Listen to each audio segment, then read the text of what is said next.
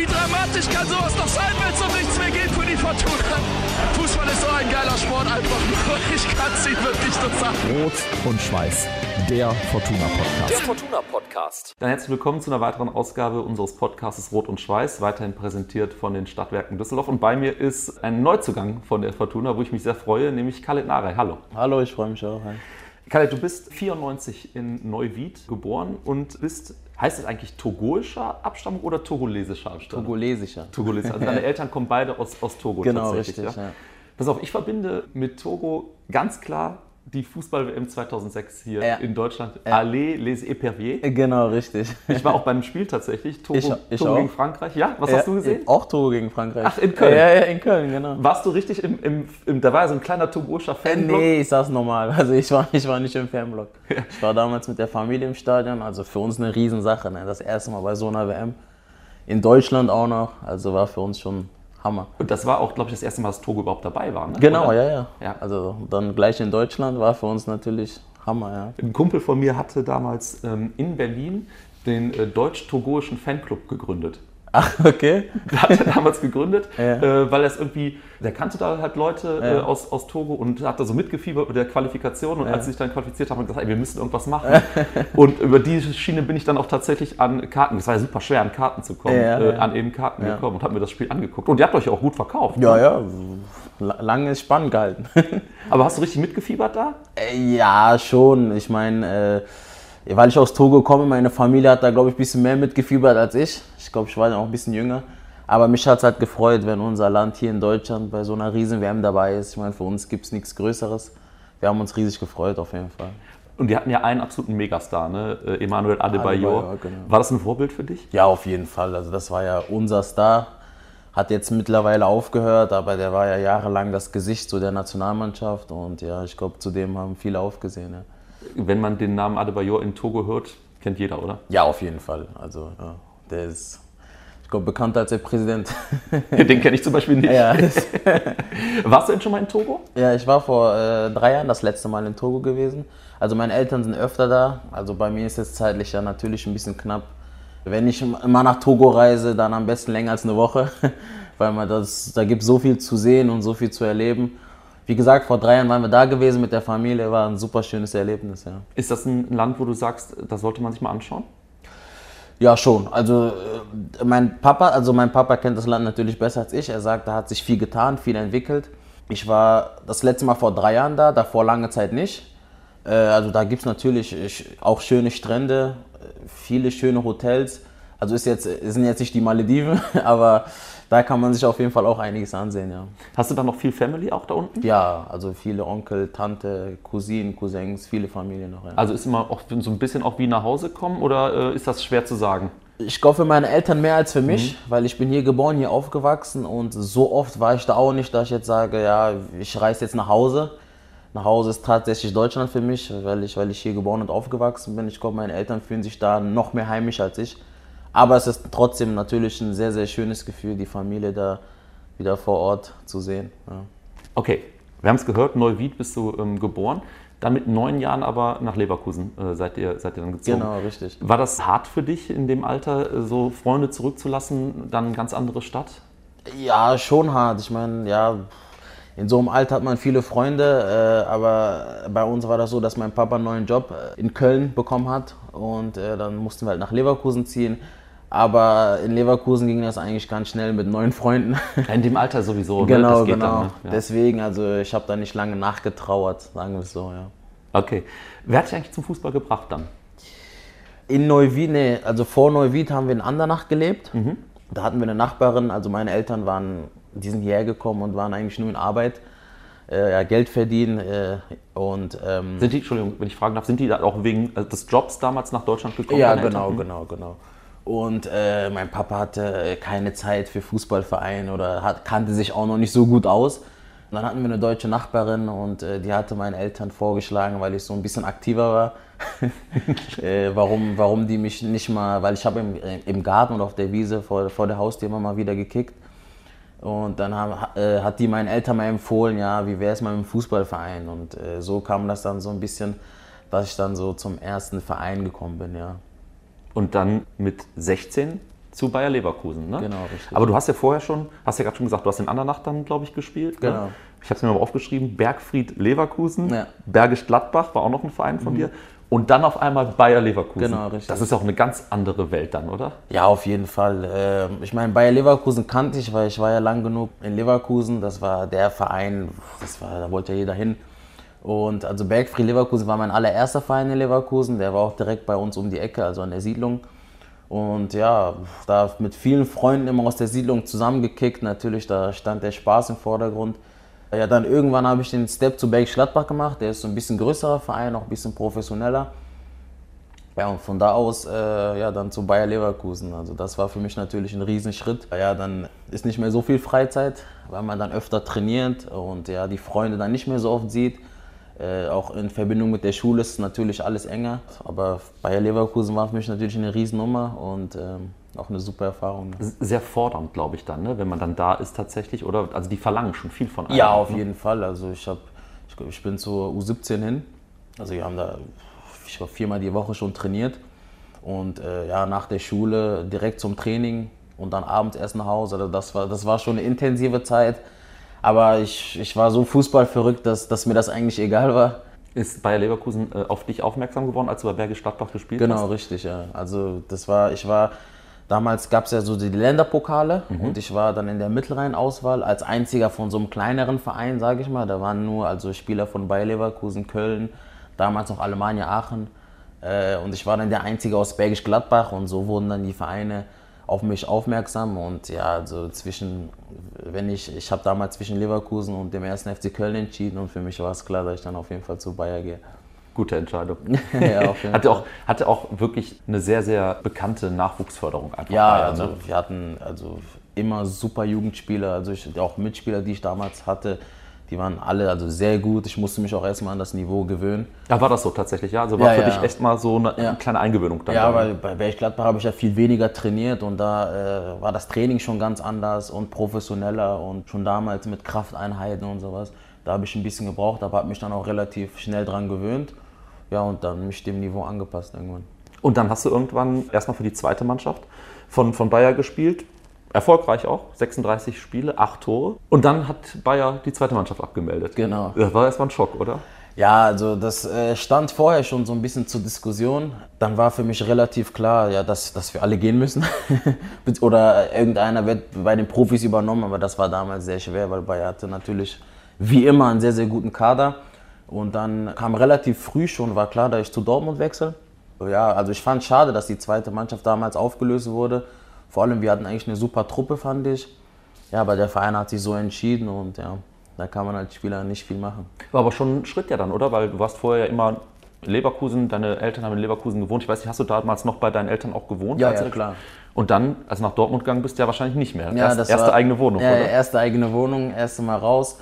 Ich hatte Glück, weil Dortmund auch nicht so weit ist. Jetzt nicht so, dass ich irgendwo woanders in Deutschland bin. Genau, aber erste, erste kleine Wohnung gehabt. Ja, Erstmal raus.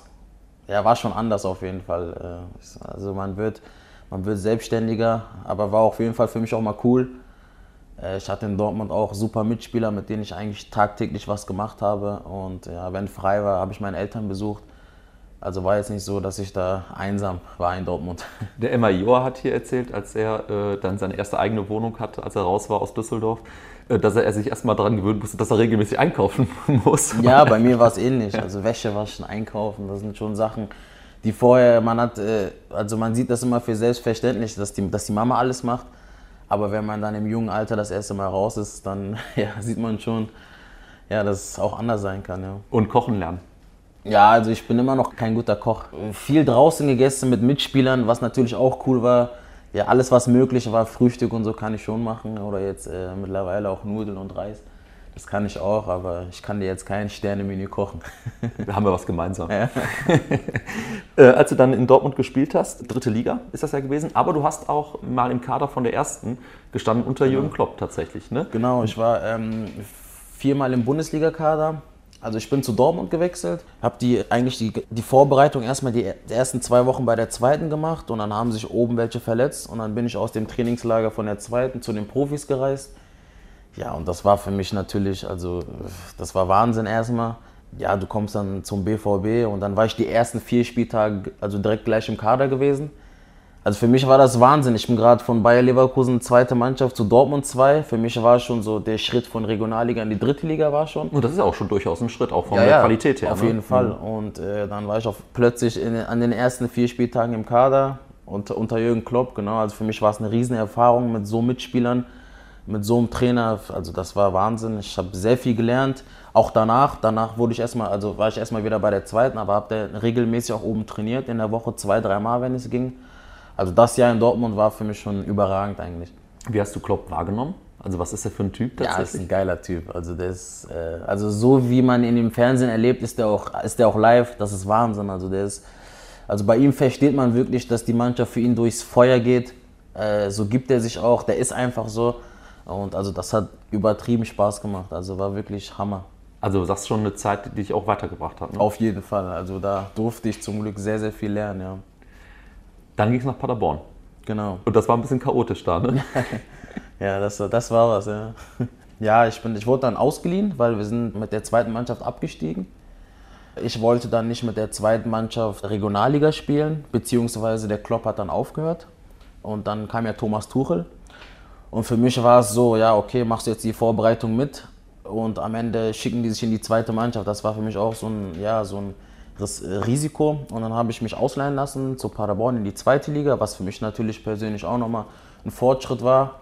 Und ja, das Jahr war dann ein bisschen chaotisch. Sind leider auch abgestiegen. In der Hinrunde habe ich nicht so viel gespielt. Ja, danach habe ich immer mehr gespielt. Also ab der Rückrunde habe ich eigentlich immer gespielt. Natürlich, also persönlich habe ich viel gelernt, mich weiterentwickelt, aber sind dann am Ende leider auch abgestiegen. Ja. Das war die Zeit mit Stefan Effenberg. Ne? Genau, richtig. So, ja. also das war ja, wenn man das von außen wahrgenommen hat, man gedacht so, was machen die denn da? Eigentlich ja ein ganz solider Verein, SC ja. Paderborn. Ne? Immer, auch, auch ein super Kader. Also wir hatten richtig gute Spieler. Ja, genau, stimmt. Und, aber da hat gar nichts funktioniert. Ja, ja, ne? da lief, ja, viele Sachen liefen da nicht zusammen und ja, letztendlich sind wir dann auch abgestiegen, ja, leider. Aber für dich persönlich, ähm, du konntest dich als, als Zweitligaspieler schon mal zeigen. Genau. Und bist ja dann auch nach Fürth äh, genau, gegangen. Richtig. Und da, also ich glaube, so kann man sagen, hast dich dann so richtig als Zweitligaspieler etabliert. Ne? Ja. Das, war, das war eine gute Zeit für dich. Genau, dann, ne? also in Fürth, das, also an sich muss ich sagen, Fürth ist also für junge Spieler ein super Verein, also super zu, zum Entwickeln.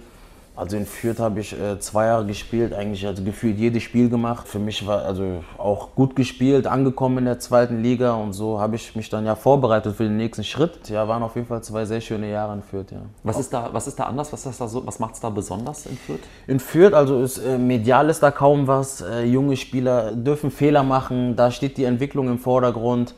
Ich meine, okay, jetzt spielen die erste Liga, ist ein bisschen was anderes, aber damals war das wirklich so, dass da junge Spieler Fehler machen durften und äh, ja, also die wollten Spiele einfach gezielt entwickeln und das war bei mir genauso. Ich habe, äh, ja, wie gesagt, gefühlt jedes Spiel gemacht und äh, wurde dann besser. Ja, und dann zum HSV. Und dann zum HSV. Du sagst es schon, dann kam der HSV um die Ecke. Nur zweifellos ein ganz, ganz großer Name im mhm. deutschen Fußball. Musstest du lange überlegen, weil klar, großer Name, aber eben auch kein leichtes Pflaster, ne? Ja, kein leichtes Pflaster. Also gab es auch andere Anfragen. Aber ich habe mich dann äh, bewusst für den Verein entschieden, weil der HSV ist einfach eine Riesennummer und ich glaube, wenn man die Möglichkeit hat, da zu spielen, dann ja, braucht man, glaube ich, nicht so lange zu überlegen. Und es lief ja auch richtig gut an, die erste Saison, ne? Ja, also erste Saison für mich war top. Also ich bin hin, äh, wurde direkt Stammspieler von Anfang an, habe ein paar Tore gemacht. Ja, sieben Stück waren es im dritten ersten Saison. Genau, sieben Tore gemacht. Also für mich persönlich lief es gut, aber ja, ich meine, in Hamburg, der Druck ist da ein anderer. Und äh, wenn man da nicht aufsteigt, dann ja, wird schwer. Ja, aber ich sag mal, du hast ja nun mal eine wirklich gute Saison hingelegt, ja. hast gezeigt, dass du ein Leistungsträger dieses äh, Vereins oder dieser Mannschaft sein kannst. Und in den Saisons danach hat man nicht mehr auf dich gebaut, so wirklich. Mhm. Ne? Ist so ein bisschen an dir vorbeigegangen. Hast, du warst dann nur noch, fast viel, kamst viel von der Bank. Ne? Mhm. War das schwer für dich, das dann irgendwie zu akzeptieren? Ja, klar war schwer. Wobei ich sagen muss, also im zweiten Jahr am Anfang habe ich auch gespielt unter Hacking und dann irgendwann dann nicht mehr, so gegen Ende der Hinrunde. Ich meine, äh, ja, beim HSV ist es halt immer so, wenn was nicht klappt, versucht, versucht man dann einen kleinen Umbruch zu machen, Sachen zu verändern. Und äh, da wurden schon viele Spieler, also jetzt nicht links liegen gelassen, aber äh, ja, dann auf einmal ausgetauscht. Ja, das ist halt nicht so einfach. Ich meine, für mich dann, äh, war es dann am, am Ende schwer. Ich meine, man will immer spielen, aber insgesamt würde ich sagen, also waren schon drei sehr, sehr gute Jahre, die mich persönlich auch geprägt und weiterentwickelt haben. Auf ihr, seid, Fall. ihr seid dreimal Vierter ge geworden. dreimal Vierter geworden, also was ich bis heute eigentlich nicht verstehe, weil wir gefühlt immer den besten Kader haben, aber da, da merkt man auch, dass das nicht alles ist. In der zweiten Liga, ich glaube, da gehören andere Sachen auch dazu und ja, das haben wir dann drei Jahre auf jeden Fall zu spüren bekommen. Und es war ja auch eigentlich immer der gleiche Ablauf. Ne? Ihr seid super gestartet, genau. ne? wart eigentlich schon, alle haben gesagt, ja komm, also dieses Jahr ziehen sie es wirklich durch. Ja, ja. Und dann seid ihr immer irgendwie weggebrochen hinten raus. Mhm. Hat man das als Spieler dann auch irgendwann gemerkt, ey, irgendwas passt jetzt auf einmal nicht mehr?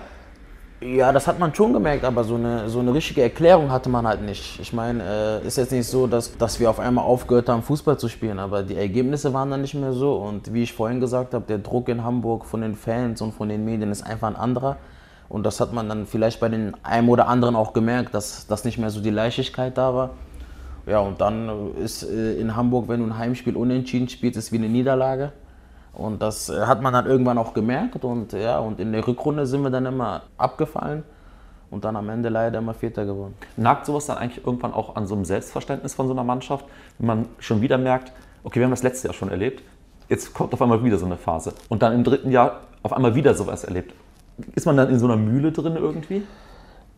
Ja, ist schwer zu erklären. Ich meine, als Spieler selber hat man ja auch das Gefühl, ey, dieses Jahr äh, passiert das auf keinen Fall. Dieses Jahr ziehen wir das durch. Vor allem, also in der Hinrunde waren wir gefühlt immer Erster. Dann in der Rückrunde, die ersten Ergebnisse waren dann ja auch noch okay, wo man gesagt hat, okay, komm, jetzt ziehen wir es durch. Also das ist wirklich schwer zu erklären, warum das dann so kommt, dass wir, dass wir das nicht durch, durchgezogen haben. Ja, ich, also ich würde sagen, jeder Spieler geht damit anders um. Also es ist jetzt schwer für andere zu sprechen. Also ich persönlich natürlich. Ich, letztes Jahr, ich kann jetzt zum Beispiel vom letzten Jahr reden, in der Rückrunde habe ich dann nicht mehr so viel gespielt. Aber von außen war das dann so, ja, du hast keine Erklärung dafür, warum es nicht geklappt hat. Dann ist auch alles gefühlt gegen einen gelaufen. Also das, äh, ich, wir hatten, glaube ich, vier Spiele, wo wir in der 90. dann den Ausgleich bekommen haben oder die Niederlage noch. Äh, das war, das war Wahnsinn. Also ganz, ganz schwer zu erklären. Ja. Was glaubst du ähm, jetzt mit ein bisschen Abstand, warum kommt dieser Verein nicht zur Ruhe? Ist das auch, weil das, das Medienumfeld so schwierig ist? Das auf jeden Fall. Äh, die Erwartungshaltung ist halt ist Wahnsinn. Also du musst gefühlt jedes Heimspiel 4-0 gewinnen. In der Rückrunde manchmal, wenn die Ergebnisse nicht da sind, dann äh, wird schon gepfiffen, wenn man mal einen Rück Rückpass spielt. Also ich glaube, dass das äh, bleibt auch äh, an den Spielern hängen. Das ist, also das ist Hamburg. Wenn man dahin wechselt, muss man, muss man damit rechnen, dass die Erwartungshaltung halt so ein bisschen also höher ist. Und ja, auch von den Medien, ich meine, man liest so viel über den HSV, gefühlt mehr als, als über Bayern München liest man in der Zeitung. Aber das ist der HSV, das macht den aus. Und ja.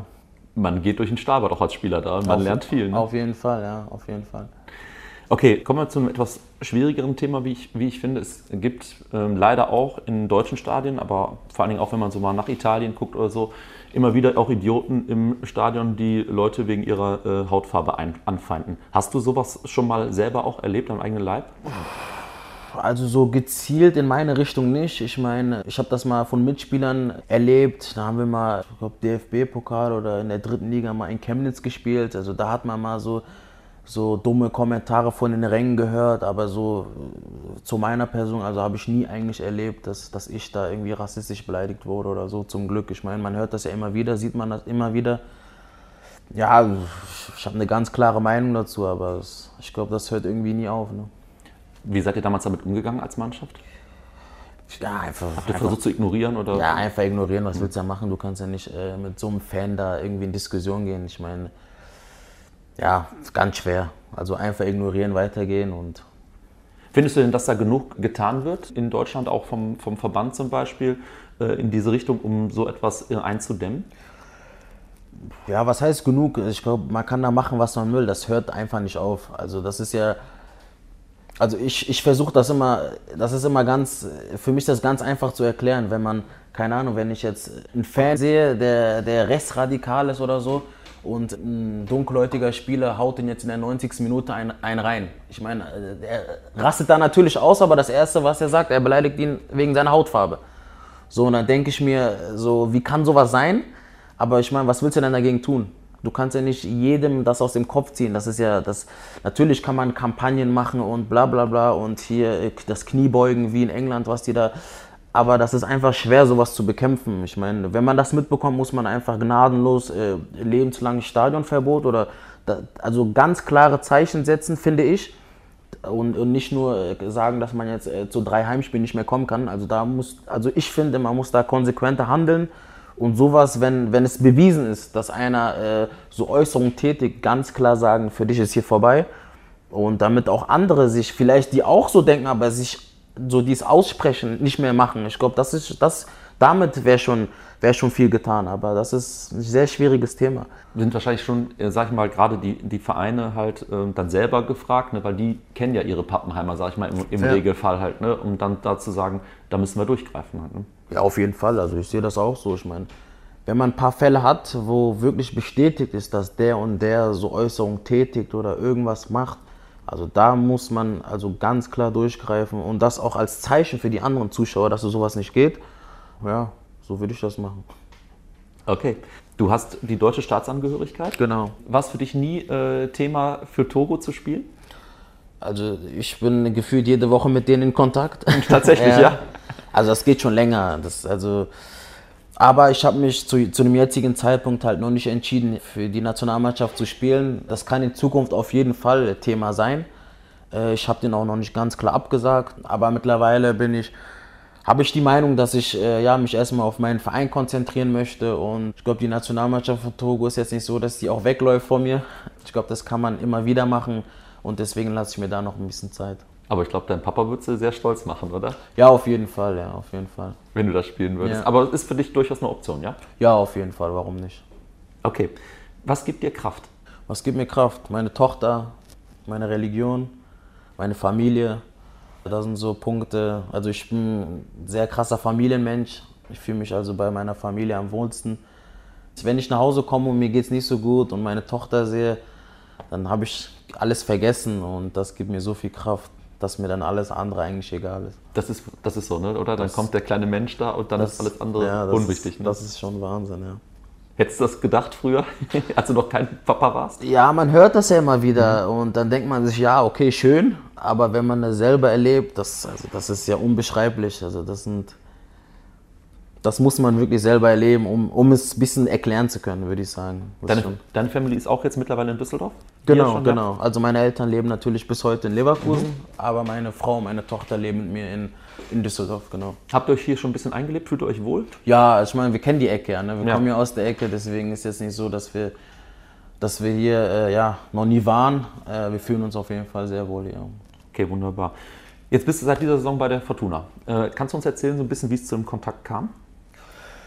Wie kam es zu dem Kontakt? Also Uwe Klein kenne ich schon seit drei Jahren. Jetzt als klar war, dass ich äh, aus Hamburg weggehe, hat sich Uwe natürlich wieder gemeldet. Ja, dann habe ich für mich überlegt, was für mich das Beste, für die Familie das Beste und dann ja, habe ich mich letztendlich dann für Düsseldorf entschieden. Was hat dich überzeugt? So richtig? Ja, was hat mich, also ich bin wieder bei meiner Familie. Die Hat Gespräche... das, das hat eine Rolle gespielt tatsächlich, ja? So diese Ja, das, Nähe dann das auch wieder. Auch, ja. ja. Ja, das auch, weil ich war jetzt gefühlt äh, sieben Jahre in ganz Deutschland unterwegs, aber lange nicht mehr in NRW gewesen.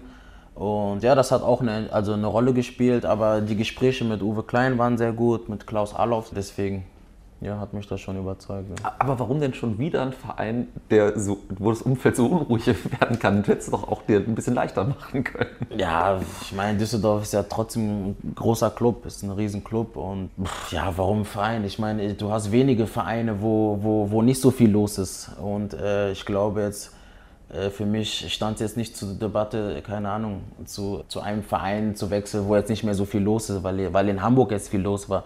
Ich glaube, in Düsseldorf ist trotzdem deutlich weniger los als in Hamburg, deswegen ist das schon mal ein Fortschritt. Ist ein bisschen ruhiger ist es hier, ja. Man kann ein bisschen ruhiger arbeiten. Ja. Ja. Okay. Ähm, du beackerst die rechte Seite bei der Fortuna. Ich habe dich jetzt natürlich auch schon ein paar Mal ähm, gesehen. Würdest du mir zustimmen, wenn ich sage, so, ein, so einen rein defensiven Kalendarei werden wir wahrscheinlich nie sehen?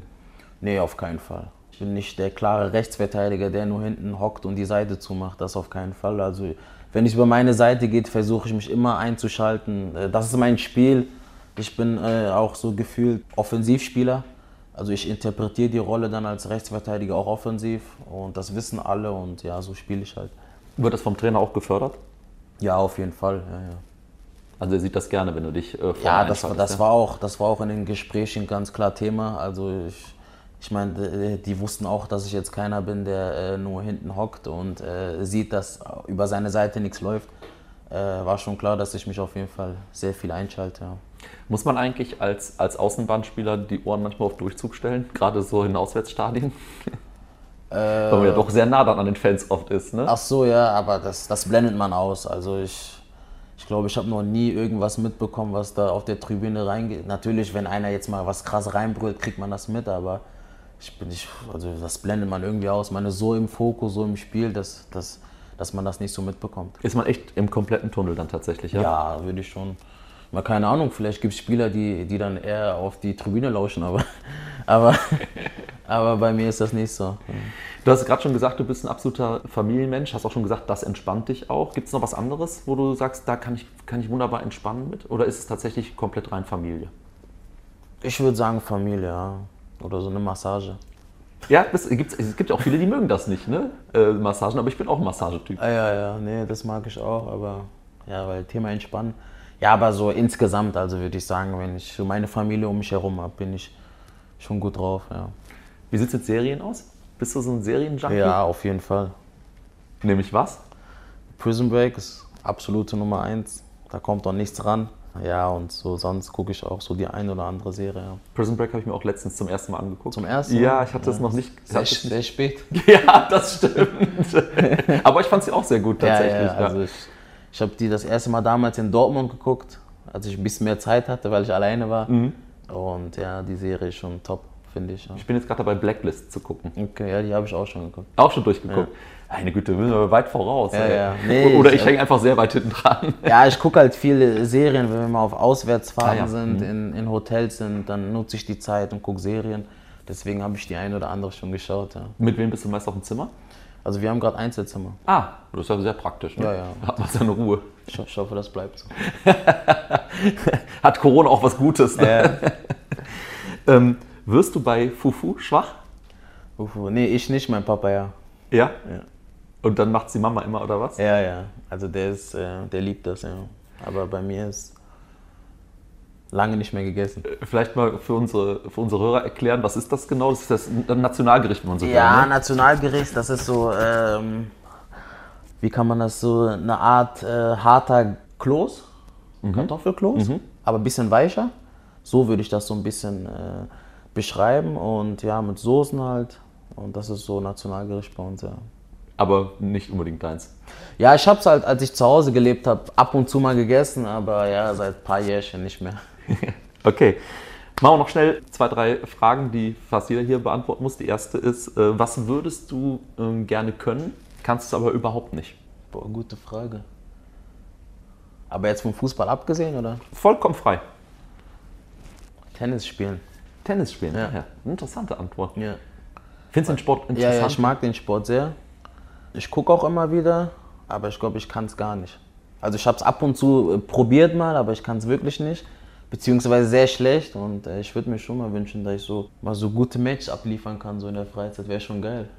So im Urlaub. Ja. Ich kann es halt nicht. Wer ist äh, dein Lieblingsspieler? Djokovic. Djokovic. Ja. Der ist mental unglaublich stark. Ne? Wahnsinn. Das, also ich bewundere das. Ich bewundere das. Ja, also ich, ich finde das unfassbar. Der lässt sich ja von nichts und niemandem irgendwie beeinflussen einfach. Das Ne? ist, also Respekt, wirklich sehr stark. Ich war mal bei den äh, French Open, das würde ich dir mal empfehlen. Fahr da mal hin. Ja? Tatsächlich Okay. nach, nach Paris. Ist auch nicht äh, schwer an Karten zu kommen. Okay. Und da kommst du ganz nah dran, also an die, an die Plätze Ja. äh, und siehst das mal aus der Nähe. Hammer. Und dann siehst du erstmal, was das für ein Tempo ist, Ja. mit dem die das spielen. Das ist einfach nur Ich Wahnsinn. glaube, anders als im Fernsehen. Ja, ne? das kommt im Fernsehen überhaupt nicht rüber. Ja, ja. Also mit was für einem Affenzahn die diese Bälle spielen und du denkst halt nur, ich würde halt keinen einzigen davon Ja. auch nur ansatzweise bekommen. Ja, ja, krass. Ja, ich meine, im Fernsehen ist es schon geil zu sehen. Also ich würde gerne mal, also muss ich mir mal vornehmen, live mir das anzugucken, wäre schon, wär schon top. Ja, mach mal. Das ist, also, das ist auch echt schön da, French Open, Roland Garros. Das ist ganz entspannte Atmosphäre auch. Mhm. Ja. Ist ja auch nicht weit. Ja, das stimmt. Paris geht. Gutes Buch oder gute Musik? Gutes Buch.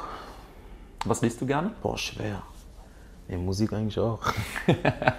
Dann sag uns doch mal beides. Was liest du gerne, was hörst du gerne? Also ich höre so R&B, eigentlich alles, was gut ist. Und das letzte Buch, was ich gelesen habe, war Bodo Schäfer. Bodo Schäfer, Die Gesetze der Gewinner. Ganz, ganz cooles Buch. Worum ging es da? Ja, so, so Weisheiten im Leben, so, die dich zu einem, nicht besseren Menschen, aber zu einem macht, der, der, der, ähm, der offensiv ist, der ähm, ja, so ein Gewinnertyp ist, der immer die Initiative ergreifen will. Und das fand ich schon ganz interessant. Also kann ich auf jeden Fall empfehlen. Okay, habe ich mir, hab ich mir gemerkt.